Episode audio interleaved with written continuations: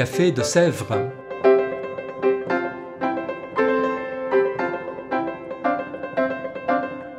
Au café de Sèvres, on discute philosophie et théologie.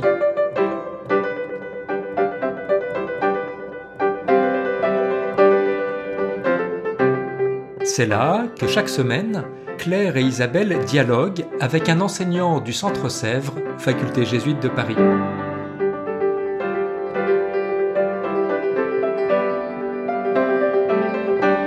L'émission d'aujourd'hui est animée par Isabelle de la Garandrie.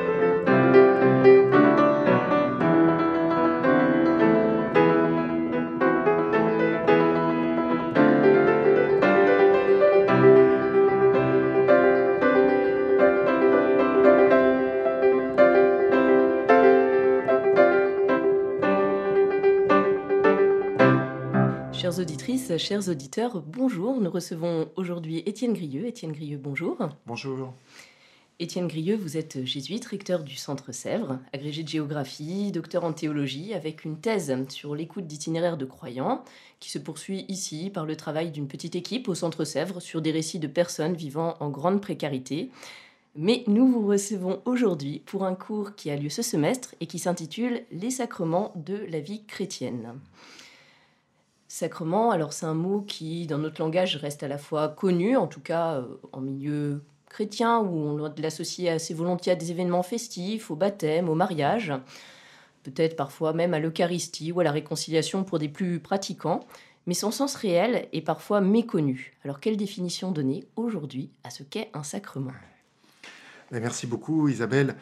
Euh, Peut-être pour comprendre les sacrements, moi je partirais de leur origine en disant que si on avait à définir un sacrement premier, eh bien, il faudrait parler tout simplement du Christ. Je crois que c'est le Christ comme personne qui est, on pourrait dire, le sacrement primordial. Et il est sacrement au sens où il vient nous rendre accessible quelque chose du Père. Et un sacrement, ça sera toujours ça, c'est quelque chose qui nous rend accessible eh bien, le Christ qui lui-même nous rend accessible le Père. Voilà. Alors, euh, voilà, on peut dire un sacrement, c'est ça, c'est une célébration. Hein, il y a un côté de rite dans les sacrements, mais à chaque fois, ce qui se passe dans le sacrement, c'est, on pourrait dire, c'est comme si le Christ venait nous rejoindre, comme s'il venait nous toucher. On peut employer ce mot-là parce que souvent, les sacrements ont quelque chose de très corporel. Hein.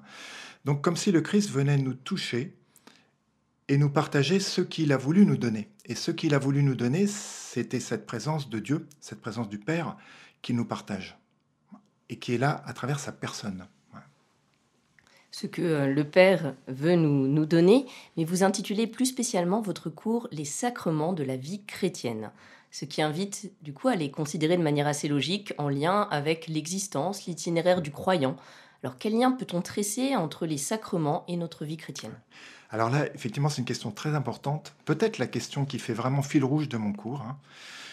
c'est de dire, il est arrivé quand même une mésaventure au sacrement.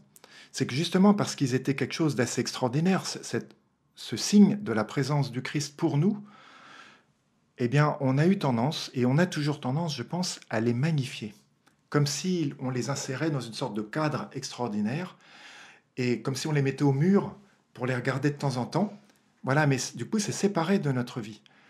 Et euh, un, effet pervers que ça peut produire éventuellement, alors là, c'est un peu le comble, c'est que ça pourrait concentrer tout le sacré euh, sur les sacrements, et du coup, notre vie deviendrait vide de Dieu. Alors, c'est exactement l'effet inverse de ce que les sacrements sont censés nous donner. C'est-à-dire qu'ils sont censés nous aider à, rendre sensible cette présence du Christ pour nous, et cette présence aussi du Père, du coup, hein, dans tous les aspects de notre vie. Voilà. Alors, c'est pour ça que le, Concile parle des, sacrements comme la source et le sommet de la vie chrétienne. Il me semble que, comme sommet, on n'a pas de difficulté avec cette notion-là, comme sommet, avec le côté un peu magnifique que ça a, mais il faudrait surtout pas oublier le côté source, c'est-à-dire les sacrements sont vraiment là pour irriguer toute notre vie, toute notre vie, dans ses aspects les plus basiques encore une fois, on retrouve le corps, là, ça nous touche dans notre corps, c'est-à-dire dans ce, lieu de nous, de nous-mêmes, qui n'a pas encore accès à la parole, par exemple. Voilà. Ben, on est touché jusque-là, on est rejoint jusque-là dans notre vie par la présence du Christ. Voilà. Donc des sacrements à considérer vraiment comme source et aussi sommet, mmh. vraiment mmh. tous les prendre dans cette tension. Mmh. Euh, mais en même temps, c'est à côté quelque chose d'assez figé parce qu'on sait qu'il y en a sept. Alors, euh, comment ça s'est fait? Est-ce que, en plus, euh, d'où viennent-ils ces sept sacrements? Est-ce qu'ils viennent directement de la Bible, institués par Jésus? Bref, comment historiquement ça s'est passé justement?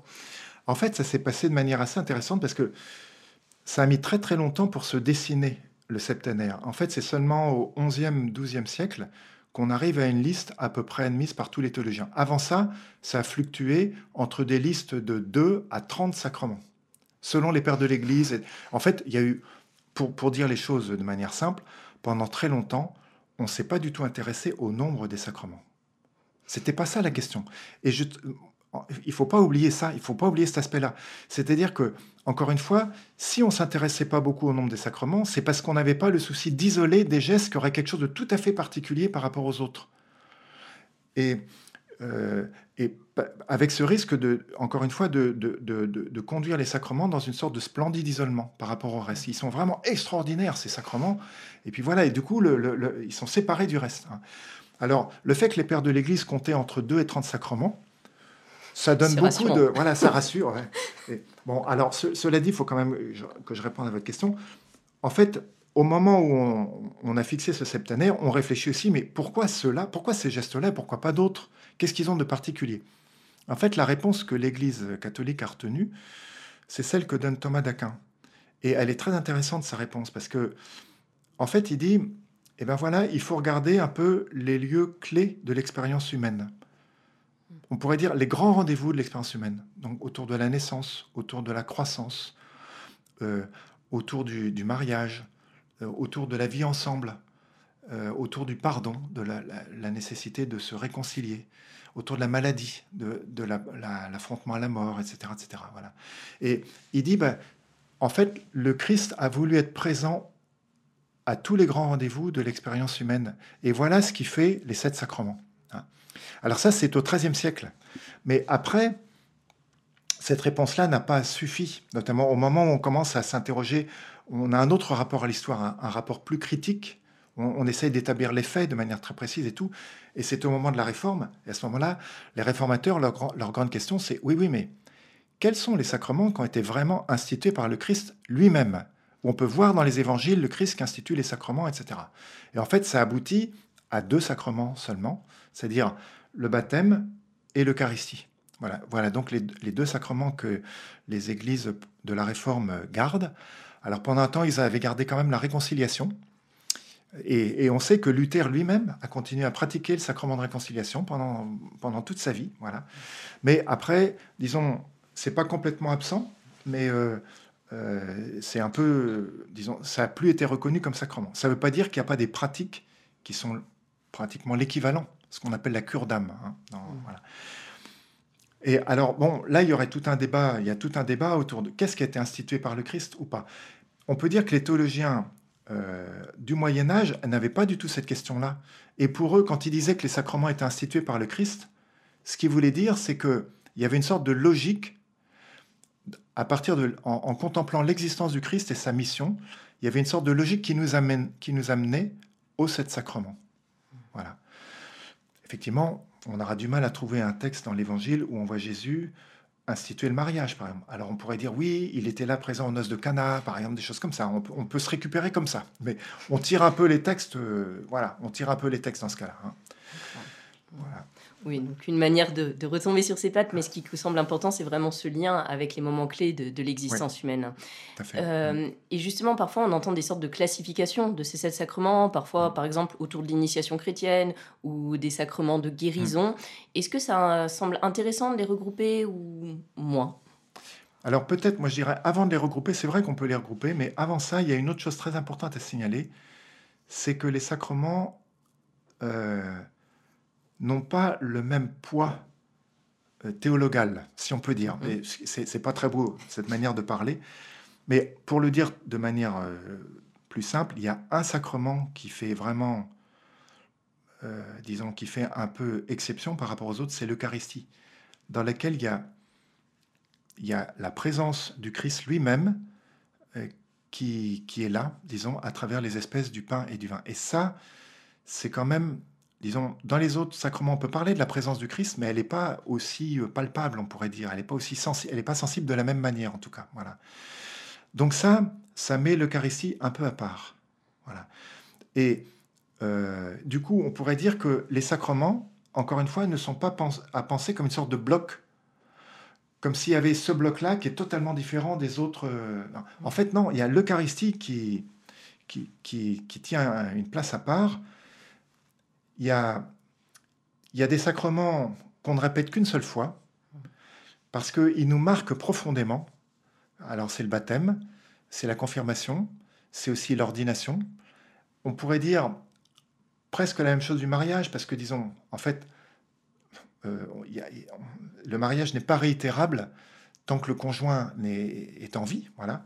Et dans, à certaines époques de l'Église, même le conjoint étant décédé, on considérait que le deuxième mariage, on ne savait pas trop s'il était sacramentel ou pas. Voilà, parce que c'est comme s'il y avait une, une, une seule occasion d'engager sa vie mmh. vis-à-vis d'un autre et qui, qui dise quelque chose de l'alliance de Dieu avec son peuple. Voilà. En tout cas, l'Église maintenant, elle reconnaît euh, des, des seconds mariages euh, de veuf ou de veuve comme étant tout à fait, enfin, ayant la même valeur euh, sacramentelle. Hein, voilà. Et puis, il y a des sacrements. Alors ça, c'est des sacrements événements, on peut dire, des sacrements qui nous marquent profondément et qui disent aussi une orientation de notre existence, une orientation qui tient à l'engagement de Dieu pour nous et aussi à notre engagement en réponse à Dieu. Voilà. Et puis, il y a des sacrements qui sont plus de l'ordre de l'accompagnement, qu'on va pouvoir euh, répéter, par exemple l'Eucharistie, le sacrement de réconciliation, ou le sacrement des malades. Voilà. Alors là, je, trouve que c'est assez beau ça, parce que ça dit euh, une sorte de rythme aussi dans la vie chrétienne. Il y a, il y a des choses qui sont de l'ordre de, l'événement, d'engagement, d'une présence à une autre présence, la présence de Dieu à, à nous, au me voici qu'on peut lui dire en réponse. Hein. Et puis il y a des choses qui sont de l'ordre de l'accompagnement, à travers tous les détours, les tours et les détours de notre existence. Eh bien, Dieu est là. Voilà, il ne cesse, il ne, cesse pas de, se rendre présent à nous. Voilà. Je trouve que ces deux aspects sont importants dans, la vie sacramentelle. Ça donne une très belle perspective justement sur les sacrements et en même temps, on ne peut pas ignorer qu'aujourd'hui, euh, ces sacrements-là sont assez délaissés numériquement, mm. voire de plus en plus, à l'exception peut-être des baptêmes d'adultes qui mm. montent. Alors, euh, Dieu se rend présent, oui, mais concrètement, un sacrement, à quoi ça sert Même si j'aime peu cette question? Oui, alors c'est vrai, c'est vrai que les sacrements sont délaissés, peut-être parce qu'il y a toute une histoire autour de ces sacrements et qu'on les a mis beaucoup un peu sur un mode, on, les a proposés un peu sur un mode un peu juridique, comme une obligation. Par exemple, fallait faire ses Pâques tous les ans, donc fallait se confesser. C'était c'est quand même un peu le, c'est pas, pas super marrant d'aller se confesser. Enfin, normalement, ça, ça devrait être un moment très joyeux parce que c'est le moment justement des retrouvailles. On peut penser à la parabole du fils prodigue et le père qui, qui accueille son fils euh, à bras ouverts, etc., etc. Mais souvent, c'est pas vécu comme ça. C'est vécu un peu comme la corvée, quoi. Voilà. Alors, on a souvent on a placé les sacrements un peu sur le mode de l'obligation. Je pense que ça leur a fait perdre beaucoup de leur saveur. Voilà. Et cette saveur-là, moi, j'espère de tout mon cœur qu'on va la retrouver justement en déliant les sacrements d'un caractère euh, obligatoire. Et encore une fois, vous posiez la question, mais finalement, à quoi ça sert? Qu'est-ce qu'on reçoit finalement dans les sacrements?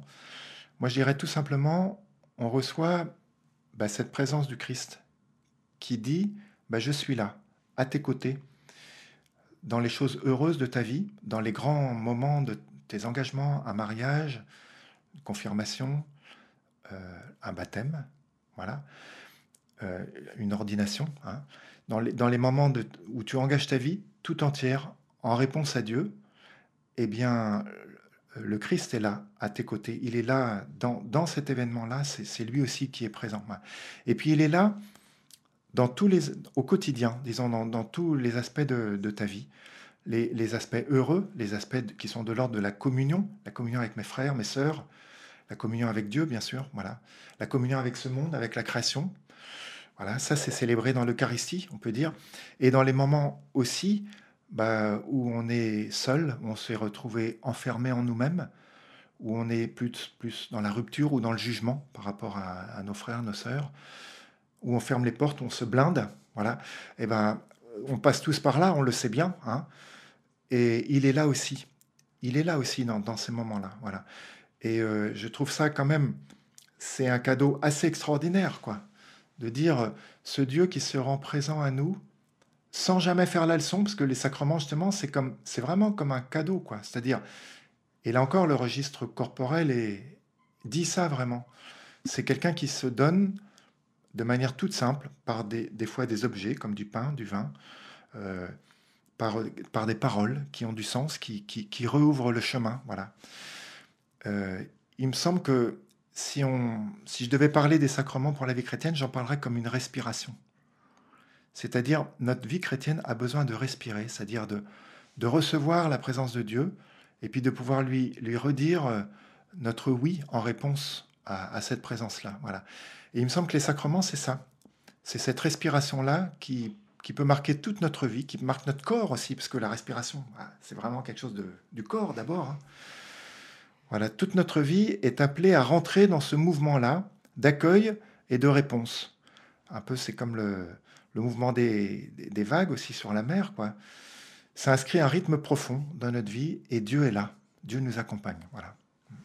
Une invitation à redécouvrir les sacrements d'une manière plus positive, vraiment. donc, et de, comme quelque chose en même temps de vital, si c'est notre respiration. Néanmoins, pour continuer un petit peu à attaquer, sur le, je, vous en avez un petit peu parlé, mais sur le chemin écuménique avec nos frères protestants notamment, on n'a pas les mêmes sacrements. Alors, est-ce que les sacrements aujourd'hui, euh, ça ne peut pas sembler être un obstacle sur le chemin écuménique Alors, oui, bien sûr, on peut le voir comme, comme un obstacle, c'est-à-dire il y a des gestes, euh, on ne va pas se retrouver de la même manière sur ces gestes-là. Et Dieu sait que à chaque fois qu'on rentre dans ce, dans ce registre des gestes et de la liturgie, en fait, ça nous touche très profondément. Hein. Si vous voulez mettre la pagaille dans une communauté religieuse, vous dites ah ben on pourrait réfléchir à notre manière de vivre la liturgie, ou bien on pourrait changer, on pourrait changer la chapelle, l'agencement de la chapelle. Voilà. Si vous voulez mettre la pagaille dans une communauté, il hein, faut faire ça, hein, vraiment. Ça n'a jamais été vu ça. Parce que c'est vrai, on a tous des sensibilités très fortes, et du coup, et ça fait partie de notre langage de la foi, ça. Et, comme c'est encore une fois, d'un registre qui n'est pas seulement le registre de l'intelligence, mais aussi du corps, des affects, des, émotions aussi. Et ça nous touche très très profondément et à un niveau élémentaire de, chez nous. Du coup, on, peut réagir de manière primaire dans ces cas-là. Voilà. Hein. Mais on peut prendre aussi la chose dans l'autre sens en disant, ben, si on regarde les choses avec un tout petit peu de bienveillance, et là-dessus, il y a eu des dialogues écuméniques extraordinaires, vraiment. Je pense entre luthériens réformés catholiques en Allemagne. Il y a un livre qui s'appelle euh, Les anathèmes du XVIe siècle sont-ils encore valables?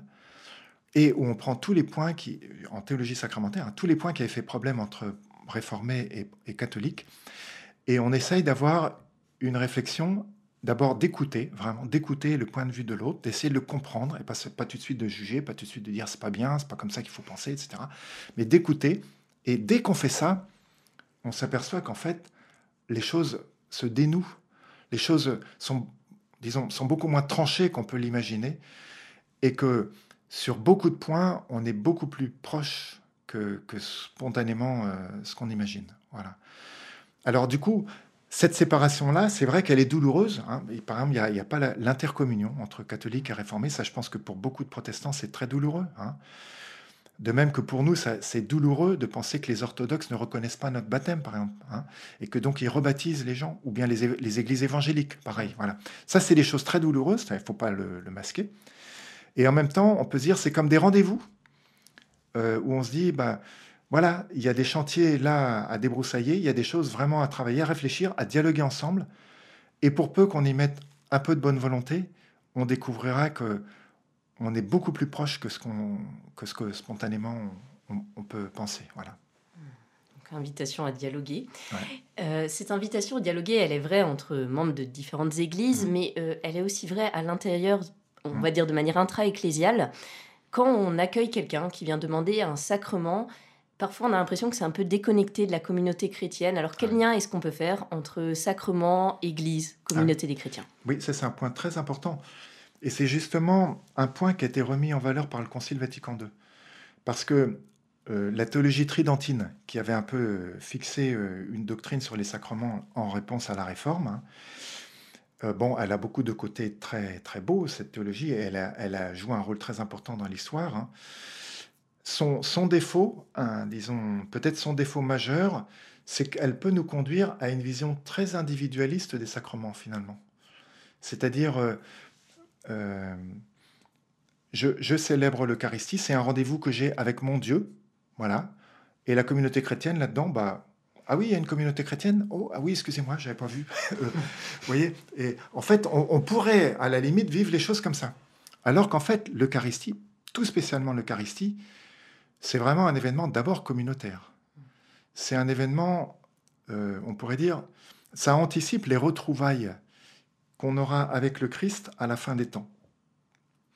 D'ailleurs, dans l'Antiquité, c'est pour ça qu'on célébrait qu'une seule Eucharistie le dimanche. Ça aurait été vraiment euh, tout à fait euh, euh, inconvenant de célébrer deux fois la messe dans une même ville, parce que c'était très très important que tous les chrétiens se rassemblent ensemble, soient ensemble pour célébrer l'Eucharistie, parce qu'il préfigure le rassemblement de tous. Pour ça, il fallait qu'il n'en manque aucun.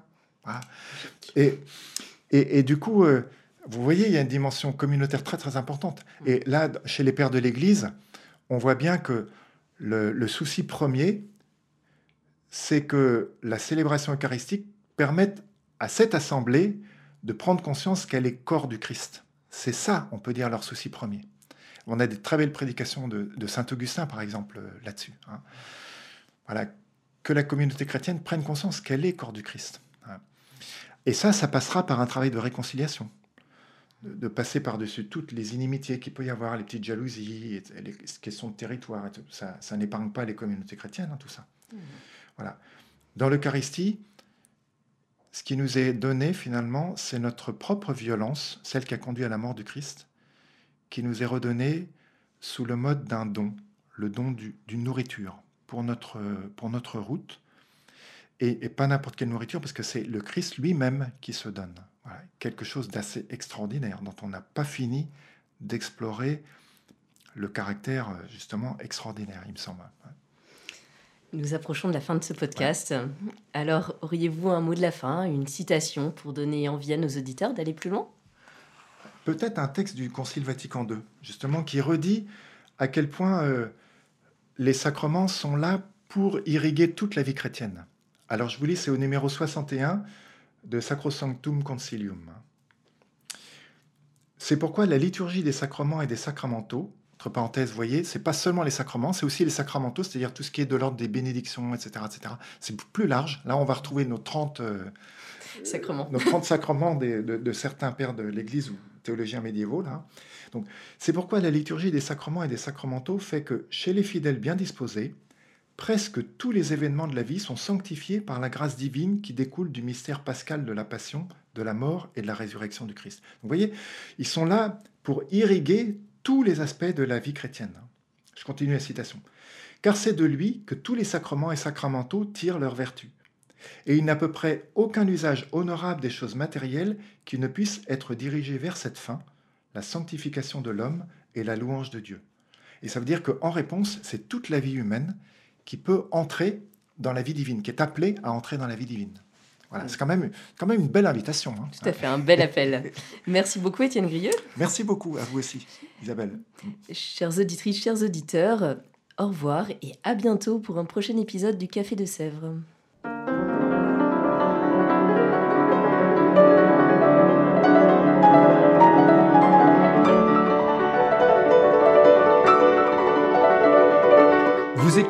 Café de Sèvres, le podcast du Centre Sèvres, faculté jésuite de Paris, en partenariat avec RCF.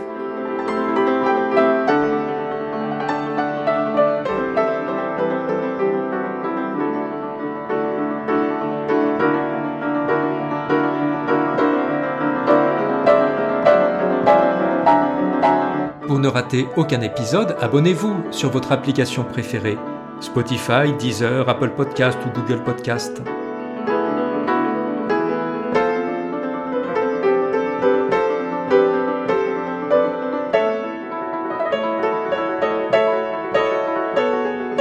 et sur notre site internet www.centresèvres.com, découvrez l'ensemble de nos cours et conférences en philosophie et théologie. À bientôt!